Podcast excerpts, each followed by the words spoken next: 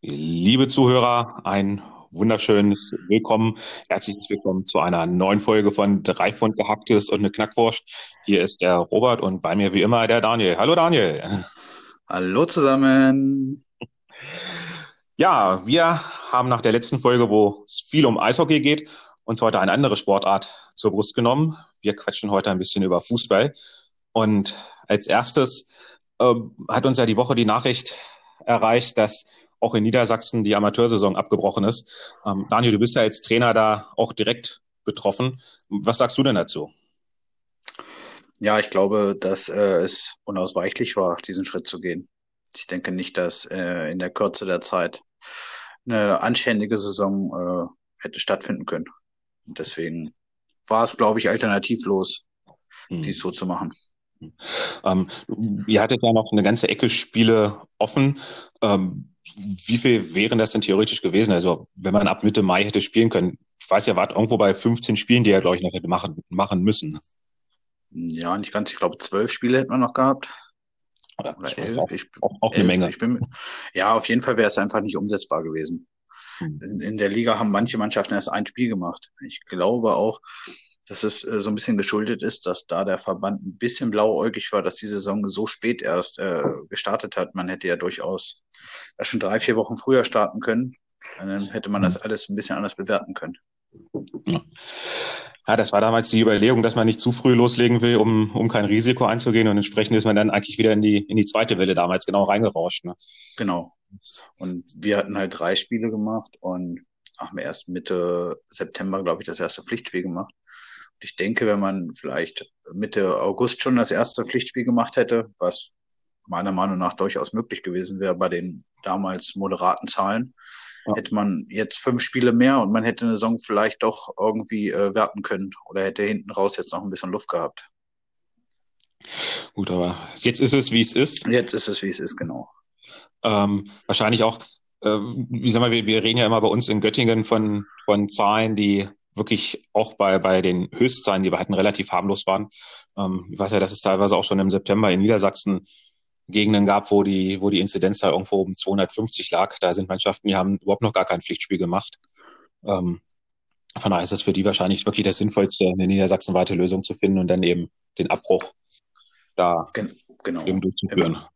Im Kreisbereich hätte man das vielleicht noch irgendwie äh, managen können, aber wenn jetzt die Mannschaft aus Göttingen irgendwo im Bereich Salzgitter spielen muss, das wäre, glaube ich, nie zustande gekommen die nächsten Wochen, Monate. Ja, und letztlich bringt es ja auch nichts, wenn der eine Kreis vielleicht ein bisschen spielen kann, äh, dann nach fünf Spielen wieder Pause macht, der andere Kreis kann gar nicht anfangen. Ähm, der dritte Kreis macht irgendwo alle drei Wochen mal ein Spiel. Ähm, es, es hilft dem Fußball ja auch nicht weiter, äh, wenn du so einen Flickenteppich hast. Nein, das ist, da drehst du dich am Ende im Kreis. Und du siehst es ja auch äh, im Eishockey gerade, gerade in der Oberliga Nord. Ich glaube, jedes Wochenende ist da jetzt irgendein Spielausfall. Also es wird gerade immer ja. schlimmer.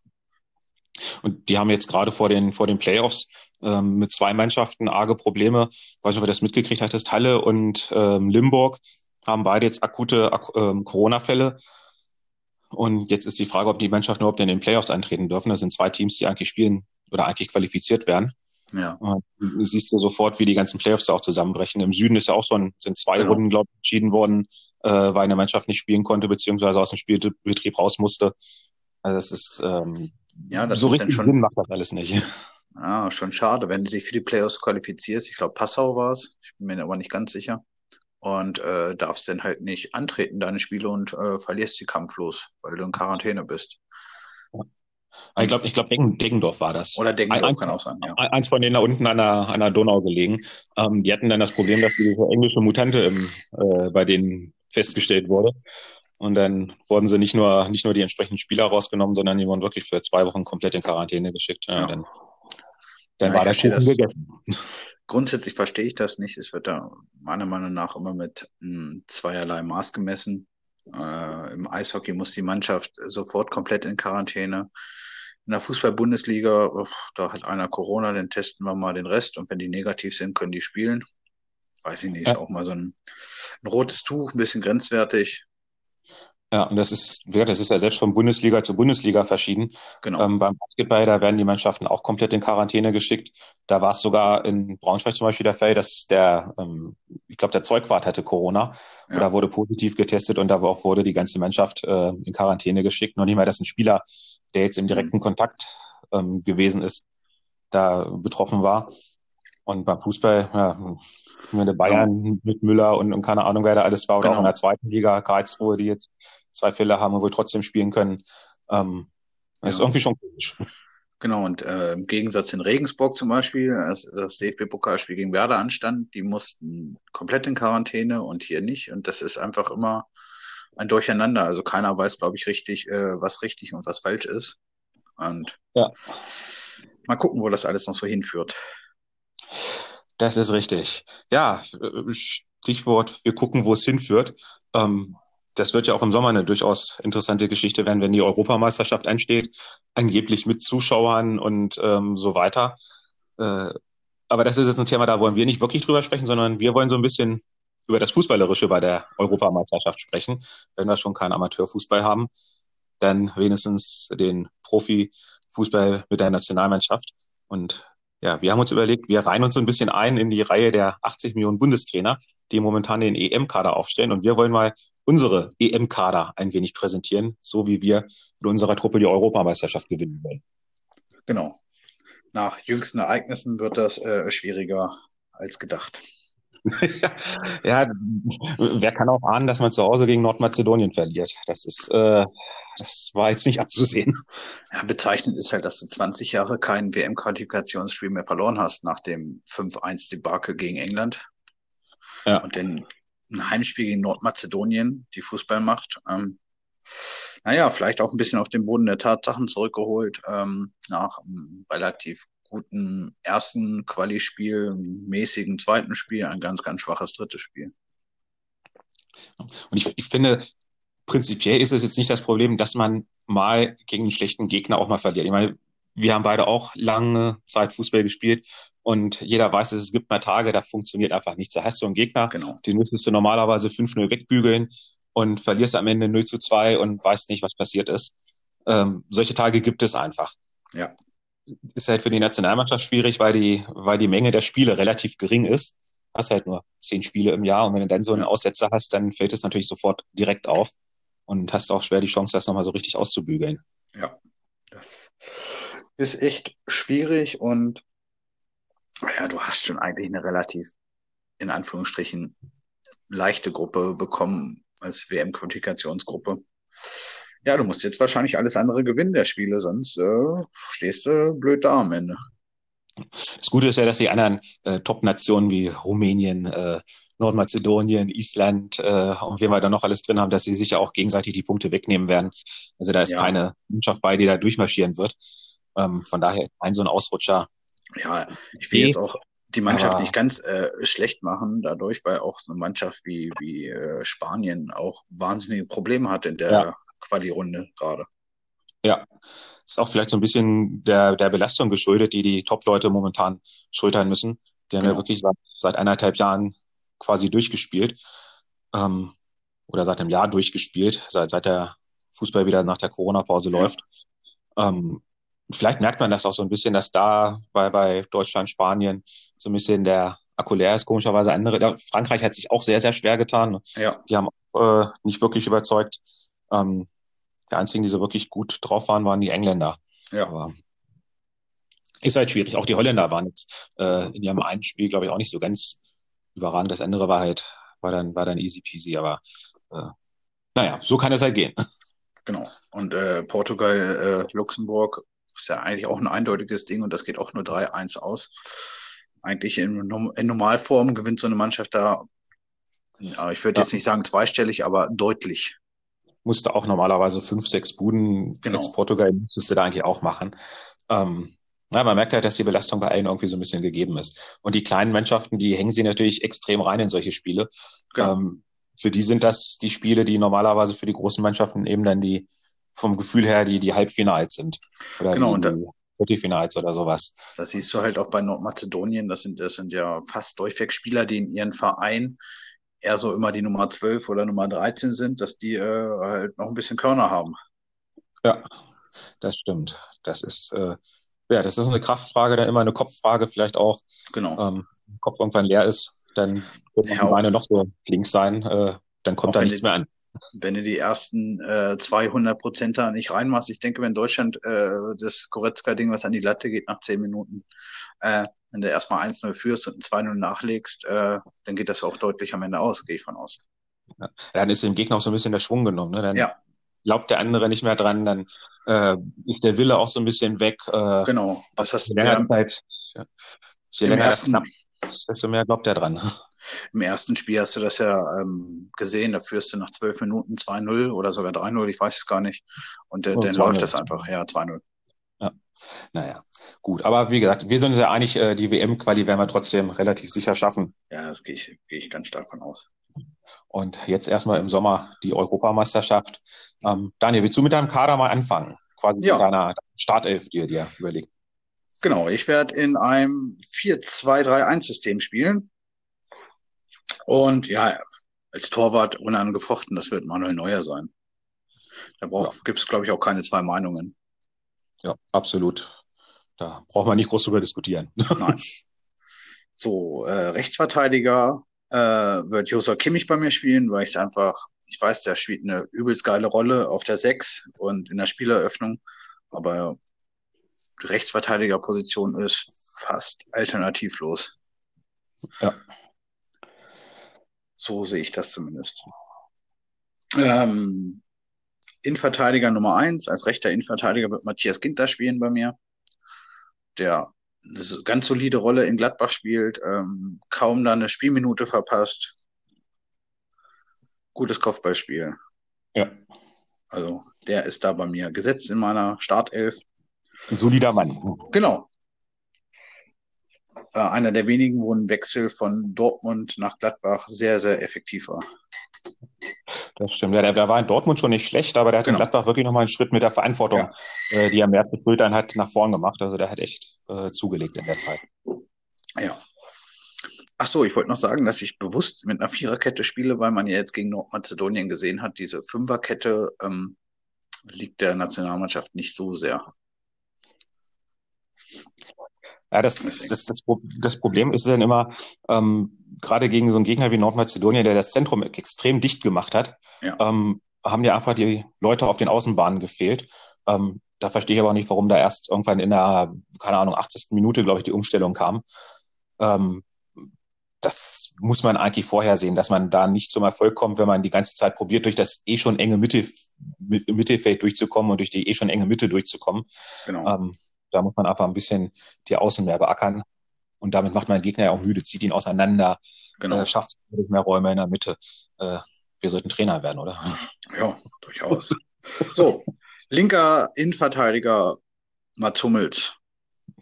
Ist zwar ähm, eigentlich äh, degradiert, abgesägt, aber meiner Meinung nach ist das äh, der perfekte linke Innenverteidiger. Ich weiß nicht, da gibt's ja auch tausend Meinungen, aber ich bin der Meinung, er ist einer der besten Innenverteidiger Deutschlands und hat in der Nationalmannschaft zu sein und sogar in der Startelf zu sein. Ja, bin ich völlig bei dir. Wird, wird sich hinterher zeigen. Das wird, das wird gleich lustig, wenn ich meine Elf aufstelle. Ähm, ich sehe das schon. so, dann äh, die Position, die mir am meisten Kopfzerbrechen gemacht hat. Linksverteidiger, ich kann mich echt nicht erinnern, wenn wir einen guten, soliden Linksverteidiger in der Nationalmannschaft hatten. Benedikt Hövedes im WM-Finale. Ja, durchaus. Der noch nicht mal Linksverteidiger ist. darf, darf man eigentlich keinem erzählen, dass man mit einem, mit einem eher rustikal ausgeprägten Innenverteidiger als Linksaußen äh, Weltmeister wird. Aber es hat funktioniert. Ja, nicht nur das. Die haben ja, glaube ich, die äh, drei Gruppenspiele 2014 in der Viererkette mit vier Innenverteidigern gespielt. Ja, da hat Boateng, glaube ich, Außenverteidiger auch. Der hat Außenverteidiger gespielt. Ja. Innenverteidiger müssten Mertesacker und Hummels. Hummels gespielt haben und links Hövedes. Du hast mit vier äh, gestandenen Innenverteidigern gespielt, die alle ja. 1,90 plus sind. Ja. Das hat ja geklappt. War, war zumindest meine innovative Taktik in dem Fall. Genau. Aber am Ende habe ich mich als Linksverteidiger für Philipp Max entschieden. Auf jeden Fall ein offensiv äh, guter Mann, gute Standards. Genau, und Linksfuß. Und Linksfuß. Auch nicht verkehrt in der Truppe, das stimmt. Ja. Da gibt es nicht so viele sonst. So, dann kommen wir schon ins Mittelfeld. Da Doppelsechs, äh, Toni Kroos.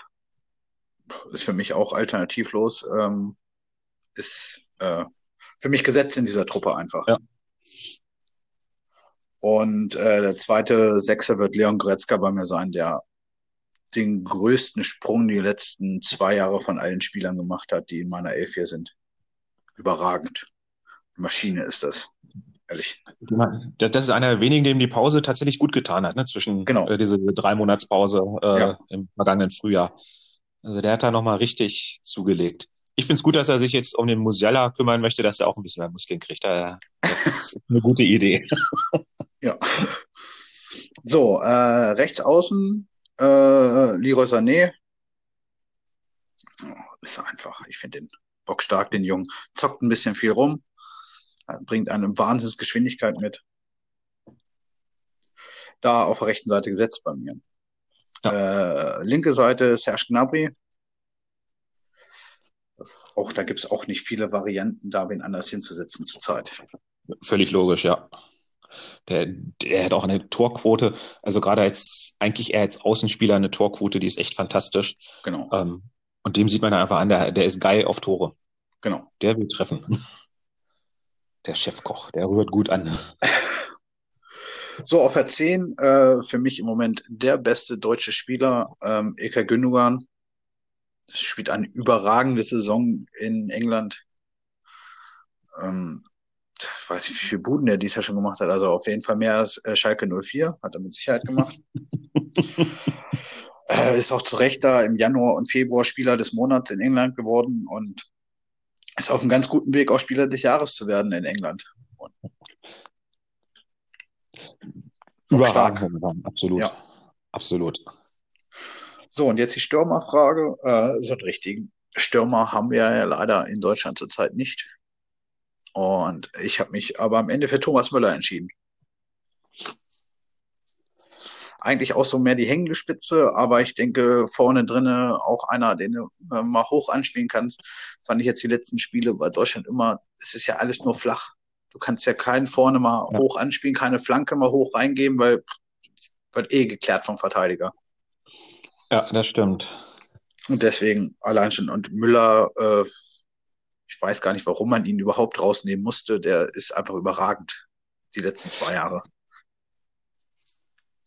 Ja, Müller, der, der spielt, seit, seitdem er nicht mehr in der Nationalmannschaft spielt, ähm, spielt er, glaube ich, den besten Fußball seines Lebens. Genau. Äh, das, das, war, oder ist irgendwie so dieses, ich habe das Gefühl, das war für ihn nochmal so ein Kick, um zu zeigen, äh, jetzt gebe ich nochmal richtig Gas und jetzt beweise ich allen, dass ich besser bin als, als ähm, dieses Aussortieren. Äh, ja. Und das macht, also das macht richtig Laune, dem zuzugucken bei München, muss man echt sagen. Äh, ja, auf jeden Fall. Ich bin, ja kein Bayern-Fan und kein großer Bayern-Freund, aber ähm, Thomas Müller, dem kann man immer beim Spielen zugucken. Genau. Das ist schon ganz cool. Ja, das wäre meine äh, Startelf.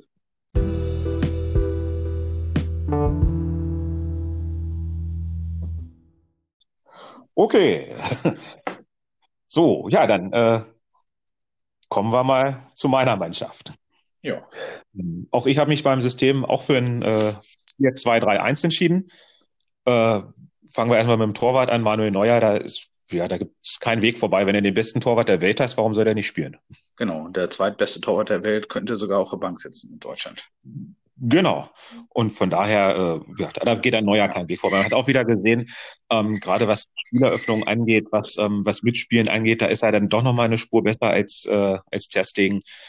Ähm, und ich glaube, das ist auch für die Mannschaft nochmal irgendwie so ein, so ein besonderes ähm, Sicherheitsgefühl, wenn sie wissen, dass da ein neuer hinter denen steht, äh, der eben im Zweifelsfall so ein Ball auch mal verarbeiten kann, aus, keine Ahnung, ein schlechtes Einspiel mal mitnehmen kann ähm, und auch mal die Unhaltbaren einfach rausfischt. Genau. Also, neuer in, ins Tor. Ja. Ähm, ja, äh, bei mir auf rechts außen äh, in, einer, in einer Viererkette spielt tatsächlich auch Joshua Kimmich. Ähm, in Ermangelung eines, äh, eines anderen vernünftigen Außenspielers. Äh, ich hätte auf der Bank, äh, habe ich da noch einen, aber der ist vielleicht noch ein bisschen zu unerfahren und deshalb äh, mit äh, Kimmich auf Außen sind wir da, glaube ich, bestens aus, aufgestellt, zumal ja das Mittelfeld auch bei uns sehr gut, sehr, sehr gut ist.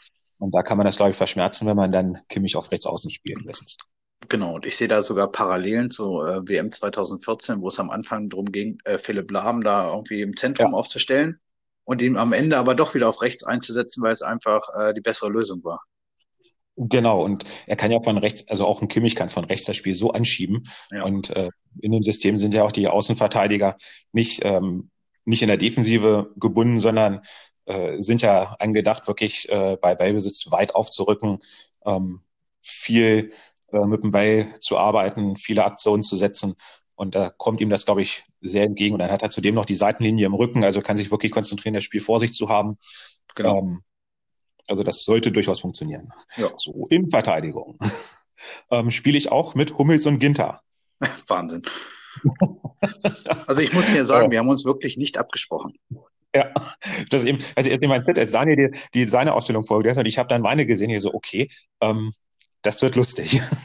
ähm, nein, aber Mats, Matze Ginter spielt einfach eine sehr, sehr gute Saison, ähm, ist von den Innenverteidigern, die momentan da sind, glaube ich, der stabilste, hat auch im Prinzip jede Minute gespielt, also bei Gladbach, glaube ich, jede Minute gespielt oder fast jede Minute durchgespielt, in der Nationalmannschaft immer gespielt. Ähm, man merkt das fast gar nicht, dass der, dass der so oft auf dem Platz ist und dass der im Prinzip auch nicht viel falsch macht. Genau. Aber das ist ja eigentlich ein Qualität, äh, Qualitätszeichen für einen Innenverteidiger, wenn man äh, jetzt nicht unbedingt sieht, dass er, was, dass er was falsch macht. Ja, alles gut. Genau. Gut, daneben äh, den Humser, äh, weiß ich auch bis heute nicht, warum der aussortiert werden musste. Äh, für mich absoluter Führungsspieler, äh, vielleicht nicht unbedingt der schnellste, äh, aber das kann er eben auch mit Auge wegmachen. Und äh, seine Balleröffnung, also seine Ballbehandlung, seine Spieleröffnung, ähm, die Kopfballstärke auch in der Offensive, das sind alles Sachen, äh, die bringt jetzt kein Innenverteidiger mit, der in der Nationalmannschaft spielt.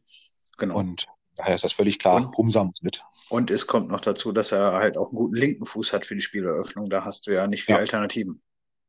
Ja, absolut. Also das ist, äh, finde ich auch nach wie vor für mich immer noch unverständlich, warum der damals aussortiert wurde. Ja. Ähm, äh, ja, dann der, die Position des Linksverteidigers. Ähm, ich habe überlegt, ob wir da irgendeinen äh, Heilstenmann, Klosterberg, nee, ich weiß gar nicht, wie sie heißen, von, von Leipzig, die Jungs. Ja. Äh, aber da ist der, der eine wie der andere. Ähm, die sind beide okay, aber beide reißen dann jetzt nicht vom Hocker. Und äh, naja, äh, Philipp Max war mir ehrlich gesagt defensiv ein bisschen zu unsicher. Ja. Äh, auch ein äh, Gosens ist mir da defensiv ein bisschen zu unsicher. Äh, deshalb spielt bei mir da tatsächlich der Emre Can, äh, der das jetzt in den Spielen, fand ich, sehr gut gemacht hat.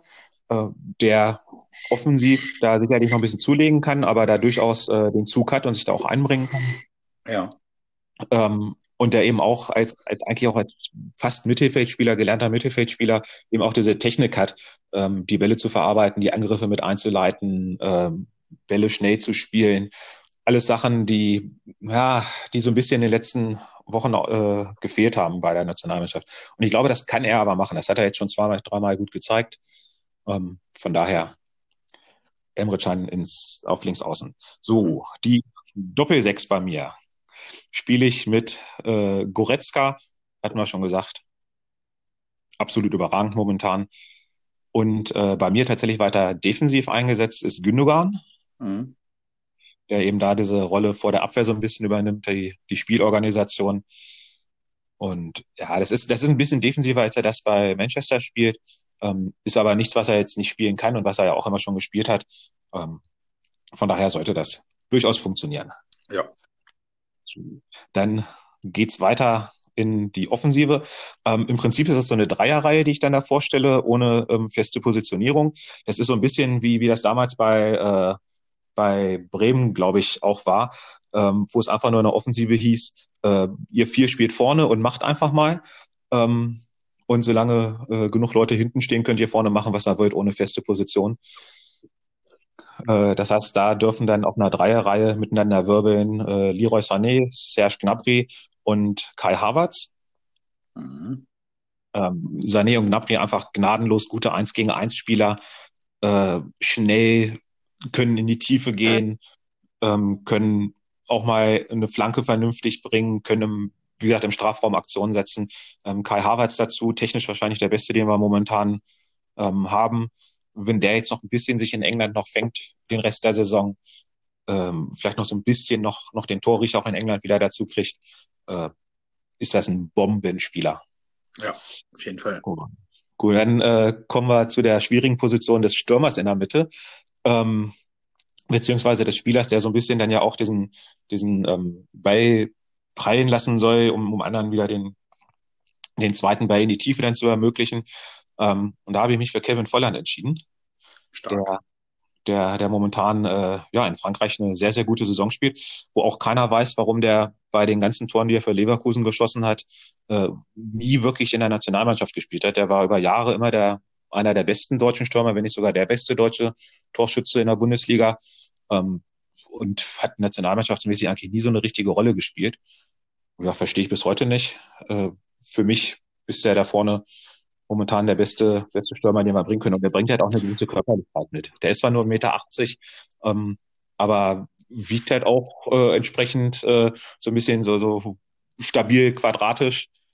Äh, und als ehemaliger Eishockeyspieler oder zumindest als Sohn eines Eishockeyspielers kann er da auch äh, mal den Bodycheck setzen, wenn es sein muss. Also das ist von so einem Innenverteidiger nicht aus dem Weg räumen. Ja. Gut. Ja, das wäre meine Startelf, mit der ich äh, zum EM-Titel EM -Titel stürme. Da haben wir acht Überschneidungen, korrekt? Das ist richtig, ja. no, okay. Alles gut. Ja. Gut, dann haben wir ja gesagt, wir machen einen 23er-Kader. Genau. Und äh, wollen wir hin und her switchen oder soll ich alle durchrattern? Ähm, wir können ruhig, äh, diesmal ruhig so ein bisschen äh, hin und her gehen, was wir, was wir dann in der, äh, im Tor und Abwehr und so weiter haben. Das ist okay. auch nicht Gut, ähm, ich nehme nur einen Ersatztorwart mit und das ist Marc-André Testegen. Ich weiß nicht, ich glaube, du, du musst, glaube ich, drei mitnehmen, ich bin mir aber nicht sicher, aber ich nehme nur zwei mit. Ich glaube, das ist tatsächlich noch nicht mal ähm, vorgegeben, ob du drei mitnehmen musst. Es macht natürlich mhm. durchaus Sinn, dass du drei mitnimmst. Ja, einer verletzt, ja. brauchst du ja nochmal einen Ersatz, denn. Ja. Ah, alles gut. Ich nehme nur einen mit und das ist Marc-André Testegen. also für mich gehört er mindestens zu den, zu den fünf besten Torhütern der Welt. Wenn nicht sogar zu den drei besten, aber ein neuer ist noch kein Vorbeikommen. Ich denke, vielleicht nach der äh, WM 22 könnte er das Zepter da im Tor in die Hand nehmen. Ja, ähm, bin ich bei dir. Äh, bei mir auch Testegen auf der Bank als ja, 1b sozusagen, ähm, den eigentlich bedenkenlos eigentlich immer bringen kannst. Ja. Aber es fehlt halt zu Neuer, fehlt halt doch diese, diese kleine Mühe, vielleicht ist es auch diese kleine Mühe-Ausstrahlung, die, die Manuel Neuer hat. Ähm, dass man einfach weiß, der ist Weltmeister, der ist äh, Champions League-Sieger, äh, der auf den zuläuft im 1 gegen 1, das ist einfach eine, eine absolute Erscheinung. Ähm, und das arbeitet vielleicht auch so ein bisschen bei den Stürmern dann mit und äh, ja, da, da ist Neuer halt einfach so, ein, so ein Mühe im Gesamtpaket vor Testegen. Ja, und Testegen hat halt, wenn er denn die Chance gekriegt hat zu spielen in der Nationalmannschaft, war er auch immer mal für den Bock gut. Das hat er jetzt so bei Barcelona nicht so, aber in der Nationalmannschaft äh, hat er schon ein, zwei, drei Böcke äh, geschossen. Das stimmt, das stimmt. So, ich habe einen äh, zweiten Keeper auf der Ersatzbank dabei. Äh, ich nehme Julian Pollersbeck mit. Mit dem Spiel überhaupt nichts zu tun, das ist völlig egal. Aber sind wir ehrlich, keine Sau weiß, wer die Nummer drei in einem EM-WM-Kader ist. Äh, selbst bei der Weltmeisterschaft, äh, keine Ahnung, 90 beim WM-Titel wüsste ich nicht, wer Nummer drei war. Ähm, 2014, keine Ahnung, weißt du aus dem Kopf, wer die Nummer drei war? Roman Weidenfeller, glaube ich, oder? War der nicht Nummer zwei? Hm. Man weiß keine es nicht. Keine Ahnung. Ron Robert Zieler? Ja. Ach, Zieler war mit, genau, Zieler war mit als, als äh, Nummer drei. Weidenfeller war, glaube ich, Nummer zwei. Aber wie hat also keine Sau interessiert ja. sich im Prinzip für, für die Nummer drei. Aber Julian Pollersbeck muss einfach mit, weil der ist der beste Kabinen-DJ, den man sich vorstellen kann. Der hat den Bierkapitän in der U21 etabliert. Äh, und sowas brauchen wir in der Nationalmannschaft auch wieder. Das kann nicht sein, dass er DJ Asamoah hier Seva Naidu wieder auflegt oder äh, irgendwie so, so ein Rap-Geschüsse ankommt, was weiß ich was. Da muss Julian Pollersbeck muss den Bierkapitän in die Kabine bringen, dann läuft das auch. Skandal ist in der U21 übrigens.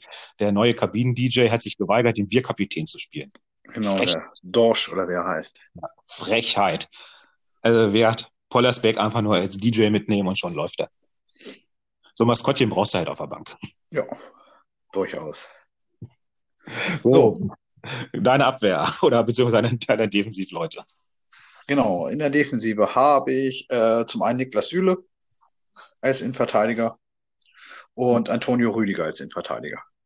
Ja. Das wären die zwei Ersatzkandidaten bei mir für die Innenverteidigerposition. Der Rüdiger spielt eine ganz klasse Saison, vor allem seitdem der Thomas Tuchel in Chelsea ist. Hat auch jetzt die Spiele, war jetzt der Abwehrchef, wollte ich mal sagen, in der in den drei Spielen jetzt und hat das ganz solide gemacht, aber an Hummels kommt er bei mir nicht vorbei und Ginter ist gesetzt. Bin ich völlig bei dir und äh, genauso sehen meine beiden Innenverteidiger auch, was sie bekommen. Ja. Rüdiger Süle. Ähm, genau, bei Süle. Als, als, der Spielstärkere so ein bisschen, äh, der eben auch mal offensiv noch was machen kann. Und Rüdiger als Defensivkante. Ähm, der auch, also ich finde vom Talent her wirklich ein absoluter Top-Innenverteidiger ist.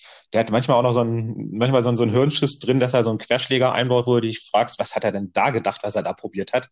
Ja. Ähm, aber äh, gut, so ein so ein Bock auf 90 Minuten, einen so einen verrückten Pass, den er mal spielen will, äh, quer durch einen eigenen Strafraum oder sowas. Äh, naja.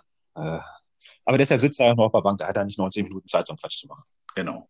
Und Niklas Süle hatten wir ja schon mal äh, angesprochen in einem unserer alten Folgen, ähm, dass der halt seine Verletzung äh, letztes oder vorletztes Jahr nicht so gut äh, weggesteckt hat und seitdem so ein kleines Tief hat, aber trotzdem noch zumindest auf die Bank der Nationalmannschaft gehört. Ja, und ich finde auch die letzten Spiele ist er jetzt deutlich stärker wieder geworden. Also ähm, der ist, glaube ich, wieder im Kommen und wieder genau. auf dem Weg nach vorne. Ja, und, das und man muss auch sagen, wen, wen will man denn sonst da hinstellen? Genau. Jonathan K. oder so? Nein, bloß nicht. Bloß nicht. Leute. Also dann, da wird es schon eng dann danach. Ja. Gut, äh, je ein Außenverteidiger habe ich auf der rechten Seite, wird das äh, Riedle Baku sein bei mir. Ganz ja. junger Mann, frisch, äh, besonders schnell, äh, gute Flanken, spielt eine tolle Saison in Wolfsburg. Auch äh, in der U21 hat er jetzt tolle Spiele gezeigt. Das wäre genau der richtige äh, als Ersatz, um den da so ein bisschen ranzuführen auf der rechten Seite. Genau, den habe ich da auch stehen. Äh, muss man, glaube ich, nicht viel zu sagen. Der, der Wegweg von Mainz nach Wolfsburg war für ihn Gold richtig. Ja das macht auch Laune, den zuzugucken. Und das Gute ist bei ihm, der kann halt nicht nur rechts defensiv, der kann eben auch rechts offensiv spielen. Den kannst du auch im Prinzip vorne einen äh, gelernten Rechtsverteidiger spielen lassen. Ja. Ähm, auf der rechter, ganz offensiven rechten Außenbahn bringen. Das hat er alles drauf. Und das macht einfach Laune, dem zuzugucken. Also hat Wolfsburg echt alles richtig gemacht mit dem Transfer. Genau. Und äh, Ersatz Linksverteidiger wird Emre Can bei mir sein. Weil ich das auch fand, dass er das echt gut gemacht hat auf der linken Seite. Hm. Ja, ein bisschen behäbig im, im Spiel nach vorne, aber ich glaube, es war auch so wie bei Hövedes damals die Defensive, also die Defensive, Defensive hat äh, definitiv Vorrang und ja, das ordentlich gemacht. Genau, ja, ich gehe auf links mit äh, Robin Gosens, dann äh, da habe ich mich, ja, ist ja die Wahl zwischen, zwischen Max und äh, Gosens gewesen. Da fand ich, dass dann die, die internationale Erfahrung von Gosens doch so ein bisschen noch den Ausschlag gibt, obwohl ja. der eigentlich ja in äh, Bergamo auch nicht Linksverteidiger spielt, sondern auch einen offensiveren Part hat. Genau, also auch die, weil die mit Dreierkette spielen und dann halt genau, Flügelverteidiger ist. Ja, also so ein bisschen die Jonas Hector-Rolle von früher, ja. ähm, die er in Köln lange gespielt hat. Äh, ja, aber wie gesagt, das ist, äh, den kannst du zur Not auch als Linksverteidiger bringen. Und wenn du, wenn du eh äh, für links mehr Offensive bringen muss auf der Verteidigerposition, dann ist es meistens so, dass, das, dass man eh in Rückstand liegt, dann ist es auch egal. Äh, dann kannst du da auch einen offensiven, äh, ausgerichteten Mann bringen. Und da ist Gosens dann meine Wahl. Genau. Oh, sehr gut. Das Mittelfeld. Das Mittelfeld. So, jetzt muss ich mal hier schauen. Da habe ich zum einen Maximilian Arnold und zum anderen Florian Neuhaus. Das sind so meine beiden, die die Sechser-Position beziehungsweise auch eine Zehner-Position mhm. bekleiden können. die spielen einfach beide eine ganz tolle Saison und ich weiß gar nicht, warum der Arnold dieses Mal schon nicht nominiert worden ist. Aber ja, das sind meine zwei da auf jeden Fall. Okay. Willst, willst, du deine anderen? Ich habe meine vier, ich habe vier Mittelfeld. Ähm, die ja, sind dann so kann ich den, die restlichen Mittelfeldspieler auch noch dazu sagen. Genau. Das wären dann im Mittelfeld bei mir noch Kai Havertz. Da brauchen wir auch nicht rumdiskutieren, der ja. einfach bockstark ist. Und ähm, auch Marco Reus äh, landet bei mir nochmal im Kader der Nationalmannschaft, den man immer mal wieder mitnehmen kann. Leider immer ganz viele Verletzungen gehabt und in der Nationalmannschaft nie richtig äh, angekommen ist. Immer kam irgendwas dazwischen. Ja, das ist so ein bisschen der, der ständige Fettvogel, ja. Genau. Das müssten schon meine Mittelfeldspieler gewesen sein. Ich habe denn nur noch drei Stürmer. Okay, ja, ich habe noch, äh, genau, dann mache ich mal meine Mittelfeldspieler. Das sind auch vier Jungs. Ähm, also Neuhaus habe ich auch dabei, bei Gladbach äh, eine sehr, sehr gute Saison. Der hat nochmal einen richtigen Schritt nach vorne gemacht. Ähm, dann habe ich auch Maxi Arnold dabei, der in Wolfsburg ja, der Motor des Spiels ist. Ne? Der ist ja. auch einer, der spielt nie schlecht. Ja. Der hat, ich weiß nicht, bei Comunio, glaube ich, eine Serie von irgendwas um 75 Spiele in Folge gehabt, wo er nie eine Minusbewertung kassiert hat. Ähm, das ist unmenschlich. Äh, der macht halt, selbst wenn er für sich schlecht spielt, ist das immer noch gut ja. im Gesamtkonstrukt. Also das ist schon äh, unheimliche Konstanz, die er mitbringt. Ähm, er hat so ein bisschen das Problem, dass eben Gündogan vor ihm steht. Sonst wäre er da wahrscheinlich in Deutschland schon ganz Stammspieler. Ja. Ähm, und dann habe ich dabei äh, Lars Stindl, äh, so ein bisschen das, das äh, Allzweck-Waffengerät, äh, das Schweizer Taschenmesser des deutschen Spiels dann. Der kann in der Offensive ähm, von der Szene über rechts außen ähm, bis Mittelstürmer alles spielen. Ähm, ich fand ihn damals bei 96 schon super geil. Ähm, auch vom Typ her ein sehr, sehr angenehmer äh, Spieler äh, und ein sehr, sehr cooler Typ halt dazu. Äh, bei Gladbach nochmal einen Schritt nach vorne gemacht das sieht manchmal so ein bisschen unbeholfen aus, wenn er, wenn er über den Platz stolpert. Äh, aber der hat alles, was er macht, hat eigentlich immer Hand und Fuß. Technisch ein guter ja. Mann. Und äh, auch da ist, muss man auch mal auf die Torschützenliste gucken. Der hat elf Buden schon gemacht dieses Jahr. Und äh, ich wüsste jetzt nicht viele deutsche Stürmer, die da, oder viele deutsche Offensivspieler, die da vor ihm stehen. Und von daher ähm, sollte er ruhig mit. Und äh, mein letzter Mittelfeldplatz geht an Mario Götze, der äh, bei, äh, bei in Holland bei Eindhoven jetzt tatsächlich wieder richtig Fuß gefasst hat, ähm, dem das sehr, sehr gut getan hat, aus Dortmund wegzugehen und so ein bisschen aus dem Fokus rauszurücken. Und ja, als Einwechselspieler, als Joker, ähm, als technisch starken Spieler kann man den, glaube ich, immer bringen. Und daher muss ja. unser WM-Held von 2014 muss bei mir unbedingt mit. Okay. Hast du nicht gesagt, du hast vier Mittelfeldspieler? Ja, Neuhaus, Stinde, Arnold, Götze. Ah, ja, stimmt. Entschuldigung. Habe ich mich verzählt. Müssten vier gewesen sein. Ja, ja, nee, alles gut, alles gut. Also ich hatte eigentlich auch Marco Reus überlegt, aber da sich Marco Reus eher am 33. Spieltag irgendeine Muskelverletzung zuzieht und dann für den restlichen Sommer ausfällt, äh, muss man da gar nicht erst nominieren. Dann kann man nur hoffen, dass, es, dass er irgendwann mal eine Saison vielleicht mal durchspielen kann. Äh, vom Talent her Weltklasse, vom Körper leider nur irgendwo vierte Liga wahrscheinlich. Ja. Das ist halt so ein bisschen das, das Problem bei ihm. Hm. Gut, dann ich habe drei Angreifer bei mir auf der Bank. Zum einen Kevin, Kevin Volland, den du vorhin auch schon nannt. Ja. Äh, ja, der spielt halt eine wahnsinnig geile Saison da in Monaco und eigentlich geht da kein Weg dran vorbei. Ist einfach mal Fakt.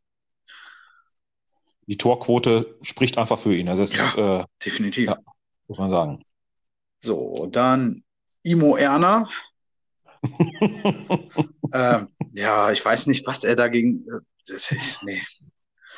Also, ich weiß nicht, was er davor hat. Also, äh, nee, das kannst du gar nicht in Worte fassen, wie ein gestandener Bundesliga erfahrener und äh, jetzt Premier League erfahrener Stürmer nicht einfach einen rechten Fuß benutzt und das Ding einfach, den wir brauchen nur einen Fuß hinhalten. Äh, meinetwegen kann er sich auch mit links einen rechten Fuß schießen und das Ding ja. geht immer noch rein. Äh, oh. das, ist, äh, das ist, Aber äh, nichtsdestotrotz ist es äh, immer noch ein junger Spieler, hat ganz viel Geschwindigkeit und äh, gehört einfach in die Nationalmannschaft. Okay. So, und mein letzter Spieler, ähm, ah, es könnte natürlich auch damit zu tun haben, dass er, dass ich äh, persönlich ihn sehr gerne mag und das ist Max Kruse. Der hat einfach verdient, Nationalspieler zu sein. Er macht, äh, weiß ich nicht, er hat auch schon zwölf Saisontore, davon vielleicht acht Elfmeter. Aber vielleicht brauchst du auch mal einen Elfmeterschützen in der Truppe, der das Ding äh, reinmacht. Und auch äh, menschlich, glaube ich, bringt er ein Team weiter. Und er hat es einfach verdient, ein Turnier zu spielen. Falls ja. er nicht in diesem Kader ist, hat er es zumindest verdient, zur Olympia zu fahren. Absolut. Ich glaube, ich glaube fast, Max Kruse würde fast lieber Olympia spielen, als, äh, als sie. Ähm, ja, weil Yogi nicht so sein bester Kumpel ist. Ja, aber äh, einfach ein geiler Spieler. Äh, deshalb kommen wir jetzt eben zu meinen Stürmern, die ich noch auf der Bank habe. Und äh, bei mir ist auch Max Kruse dabei. Hm. Ich finde den Typen einfach gut. Ja. Der spielt, der spielt einen geilen Fußball. Das ist einer, ähm, den kannst du auf dem Platz immer anspielen. Der hat immer eine Idee. Äh, der ist das, was so ein bisschen dieser Mannschaft momentan fehlt, halt dieser, vielleicht auch mal dieser, dieser völlig verrückte Einfall. Ähm, das kann Max Kruse. Genau. Und das ist so, so, so ein bisschen auch wie ein Thomas Müller, so ein, so ein Raumsucher, der sich in der Offensive dann auf keine Position festlegen lässt, sondern mal zehn, mal, mal Mittelstürmer, mal auf Außen ähm, überall unterwegs ist. Und ja, so ein bisschen so ein Spielertyp, der momentan vielleicht auch so ein bisschen fehlt. Und körperlich natürlich auch, äh, auch, auch vorne mal einen Kopfball versenken kann. Ja. Äh, den kannst du auch mal hoch anspielen. Da ist ja. er jetzt nicht ganz ungeübt. Und äh, mein letzter äh, Stürmerplatz, äh, eigentlich wollte ich ihn an Timo Werner geben, ähm, aber dann habe ich mir überlegt, eine Kiste Bier ist viel sinnvoller, weil A ist es eh der 23. Platz im Kader, also das ist der Platz, der nicht spielt. B, auf der Bank bringt eine Kiste Bier für die Mannschaft viel mehr als Timo Werner. Und da sind, da sind 24 Flaschen drin, Max Kruse sitzt daneben, gut, dann sind noch 20 Flaschen drin, aber das reicht für den Rest. Kimmich trinkt eh keinen, also das passt. Und äh, B, selbst wenn du die Kiste Bier einwechseln solltest, ist die als, äh, als, als äh, anspielbare Station immer noch besser als Timo Werner, der im Abseits rumspringt. Die Kiste Bier stellst du 25 Meter vors Tor, lässt den Ball gegenlaufen und du weißt, wo der Ball wieder hinkommt. Bei Werner flippert das Ding halt sonst wo rum. In der Kiste Bier kannst du berechnen, wie der Ball zurückspringt. Von daher, ich nehme eine Kiste Bier mit. Ein Scherz. Also, Timo Werner muss da schon mit. Ja. Ähm, und äh, mein Joker wäre dann ähm, Thomas Müller. Äh, Thomas Müller, geile Saison, geiler Fußballer. Das Problem, was ich habe, ich habe halt kein, oder ich sehe keinen Platz für ihn in der ersten Elf. Und ich weiß nicht, ob ein Thomas Müller mitfahren würde, wenn er nicht die garantierte Stammspieler zu sein. Ähm, genau. Ob, da. er sich, ob, er, ob er dann sagt, er setzt sich auf eine Bank, um, um für 20 Minuten zu kommen, das ist die gute Frage. Kann man ein System bauen um Thomas Müller? Hm. Kann man machen, würde das Yogi machen? Ich glaube nicht. Ja, und da ist halt die Frage, ähm, vielleicht hat er auch mehr Bock, Olympia zu spielen. Das wäre durchaus eine Variante. Also, also Müller zu Olympia wäre natürlich auch eine coole Aktion. Müller, Boateng und dann ist noch einer offen. Das so. wären so die, die Spieler, die durchaus mit zu Olympia fahren könnten. Vielleicht auch den Ter Stegen als, als Keeper. Weiß ich nicht. Das ist die gute Frage. Ja, wahrscheinlich wird dann, wird dann Kevin Trapp oder, oder Bernd Leno oder so zu Olympia mitfahren. Ja, obwohl du auch keine schlechten U21-Keeper hast. Also. Ja, das ist, also das, das ist ja noch so ein bisschen, noch so ein bisschen hin. Genau. Wer da in der Truppe dann spielen kann. Ist auch so ein bisschen abhängig, ähm, auch was die EM-Mannschaft angeht, was für die, ähm, für die U21 EM geplant ist. Ähm, genau. Ob eben so dann Musiala damit sollen, ob ein genau. äh, Baku, äh, ob die bei der U21 mitspielen sollen oder ob die eben doch schon dann äh, als, als 22., 23. bei den richtig Großen äh, beim Turnier reinschnuppern sollen. Ähm, das ist ein bisschen dann die Frage, hat, wahrscheinlich sind es eh die Positionen 20 bis 23 im Kader, das sind die Positionen, die eh nicht spielen oder genau. die selten spielen. Ähm, von daher kann man da fast beliebig austauschen. Ja, nur da musst du halt immer gucken, dass du da auch Charaktere in der Mannschaft hast, äh, gerade auf den 20, 21, 22 Plätzen, die ähm, nicht für schlechte Stimmung sorgen dadurch. Das stimmt. Ja, da, da brauchst Weil du den, der eben der in der Lage ist, sich auf die Bank zu sitzen. Ja. Genau, abhängig davon ist auch die Stimmung im Team, weil die Auswechselspieler sind die, die für die Stimmung immer verantwortlich sind. Ja, absolut. Das heißt, da brauchst du immer Jungs, die eben mannschaftsdienlich sind, die, genau. die äh, Team First denken. Ähm, gerade deshalb hatte ich so, so einen Lars Stünne zum Beispiel auch im Kopf. Ja. Ähm, der, glaube ich, Bock hätte einfach mitzufahren und ähm, Bock hätte, so eine, so eine EM zu spielen, selbst wenn er jetzt nicht als Stammspieler dabei ist. Aber der würde ihm alles dafür geben, dass die Mannschaft äh, gepusht wird und die Mannschaft nach vorne kommt. Genau. Ja, also erstaunlicherweise haben wir sehr, sehr viele Überschneidungen bei unserer äh, Aufstellung. Ja. Auch, äh, auch einige Überraschungen, die wir da mit dabei haben, die ja jetzt gar nicht so eine große Rolle ähm, gespielt haben zuletzt, aber ähm, ja, zeigt vielleicht auch so ein bisschen, dass, dass bei Yogi zuletzt doch nicht immer die Mannschaft gespielt hat oder nicht die Leute gespielt haben, die vermeintlich die besten deutschen Fußballer waren oder sind. Ja, allein schon dieses Kimmich auf rechts außen, dass wir uns da einig sind, finde ich gut. Finde ich echt gut. Ja, du hast halt ja, auch viel Konkurrenz im Mittelfeld. Aber mich wundert dass du einen Toni Kroos gar nicht, der ist gar nicht bei dir bei, oder? Nee, Toni Kroos habe ich gar nicht bei, weil habe ich das gleiche Problem wie mit Müller. Ich glaube, Toni Kroos würde sich nicht auf die Bank setzen.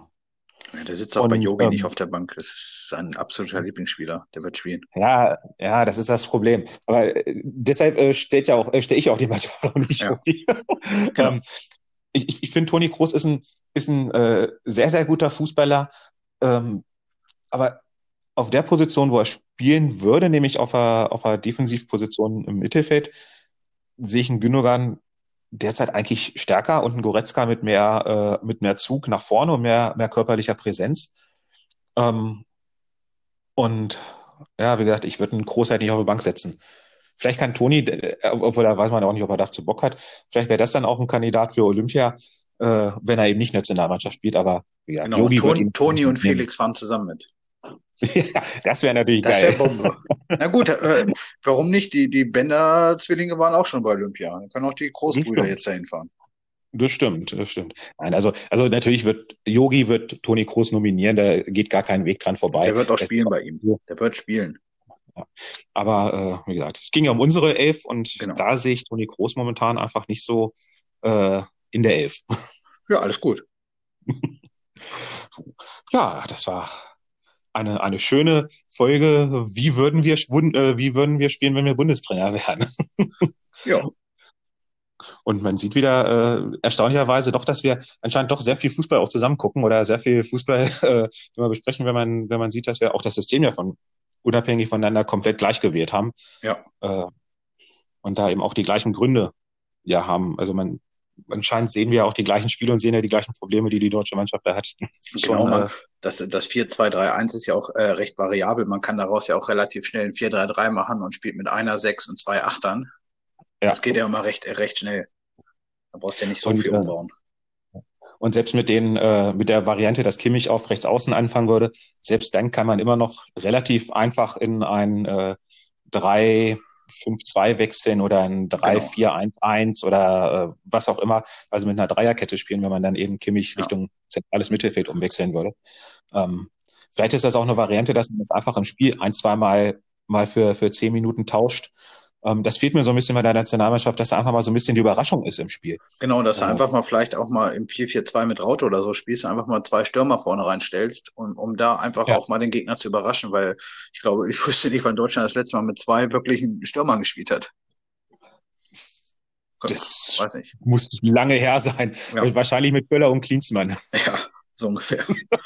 ah, nee, es könnte sogar 2002 äh, Jan Janka vorne drin mit Klose.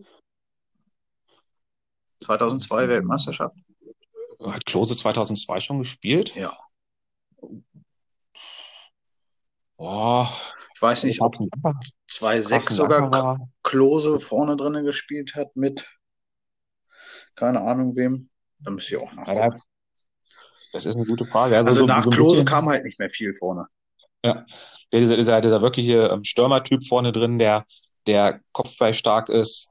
Ähm, ich meine, man sagt ja immer, Gomez wäre äh, in der Nationalmannschaft nicht gut gewesen. Er hat natürlich in der Nationalmannschaft auch eine überragende Torquote gehabt. Ähm, ja, der wurde mal so ein bisschen reduziert auf diesen Fehlschuss gegen Österreich. Der war halt äh, immer mehr der Europameisterschaftsspieler als der Weltmeisterschaftsspieler. Ja. Ähm, also auch, auch das war halt ein Stürmer, der auch vorne körperlich mal Präsenz reingebracht mhm. hat. Genau. Und, naja, das, das fehlt momentan so ein bisschen. Das muss man einfach immer sagen. Und nach Klose ist da echt ein Loch gewesen. Ja, ich meine, der so. Klose hat auch 2002 äh, gegen Saudi-Arabien bei dem 8-0 fünf Tore gemacht oder vier, vier Kopfballtore. Das, was war das? Ich glaube, das ist sogar, ja, das ist gut möglich. Das, ist, äh, das kann gut sein. Nun ja, äh, unsere Erinnerung lässt langsam nach. Ja. Ist auch schon 20 Jahre her, das darf man nicht vergessen. Ja, das ist schlimm eigentlich, oder? Wahnsinn, wie die Zeit da vergeht. Ich kann Wahnsinn. mich da noch erinnern, als, wir, als das Spiel gegen äh, Saudi-Arabien war, das haben wir irgendwo äh, in Gilde geschaut und ich als äh, junger Kerl musste immer Bier holen für die Älteren. Ich, ich habe kein Tor in dem Spiel gesehen. War 8-0. Das ist bitter. Das ist echt bitter. Ich weiß, äh, damals äh, hatten wir ein Uniseminar, das war ja, äh, war ja die WM in Japan, Südkorea. Ähm, da hatten wir ein Uniseminar beim Spiel, ich glaube, gegen Kamerun war das. Und haben dann auch noch in, an dem Tag mussten wir ausgerechnet äh, ähm, Referat halten in einem katastrophal langweiligen äh, Pädagogik-Seminar ähm, äh, und haben dann an der Tafel einen Live-Ticker einfach quasi mitlaufen lassen und immer wieder äh, geschrieben, wenn ein Tor gefallen ist oder wenn irgendeine Karte kam oder so weiter. Äh, das hat die Leiterin nicht so besonders begeistert, die äh, gut 80 Prozent weiblichen Teilnehmer da in dem Seminar auch nicht, aber die Männer waren, äh, waren alle auf unserer Seite. naja. So, ähm, wir haben für heute, glaube ich, jede Menge erzählt. Ich denke ähm, auch. Daniel, ich befürchte, du hast wieder eine Frage für mich, oder? Ja, ja, sicher. Ja, sicher. Ja, sicher. Hau raus. Hau raus, sagt er. Gut. So, pass auf. Wieso können Seeräuber keinen Kreis fahren? Äh, ja, äh, ja, nee, nee. Nee? Meinst du nee? Nee. Okay. Weil sie Pi raten. Oh. Au. Autsch. Aber der, der ist tatsächlich schon, äh, der ist schon äh, durchaus anspruchsvoll. Aua. Oh. Also wenn es nach den Flachwitzen geht, können wir 200 Folgen locker machen. wir müssen irgendwann können wir mal eine Folge machen, nur mit Flachwitzen, glaube ich. Oh. Herrlich. Oh Mann. Na gut. Oh. Jo, Dane. Dann haben wir es für heute. Heute zum ersten Mal, wir haben Premiere heute, wir trinken nämlich heute Kaffee. Genau, liegt an der Aufnahmezeit. Wir sind heute schon mittags dran, beziehungsweise ja. erst mittags dran. Ähm, und da ist ein Bierchen heute nicht so angebracht. Nee. Obwohl, ich habe heute nichts weiter vor. Ich glaube, ich mache mir gleich erstmal auf. Ich ja. Ich trinke heute Abend erst. Du musst noch zum Arbeiten los. Ich muss noch arbeiten, ja. Okay. ja. So, liebe Zuhörer, ja, das war's für heute von uns. Ähm, wenn ihr bis jetzt drangeblieben wart äh, und drangeblieben seid, freut uns das natürlich wie immer.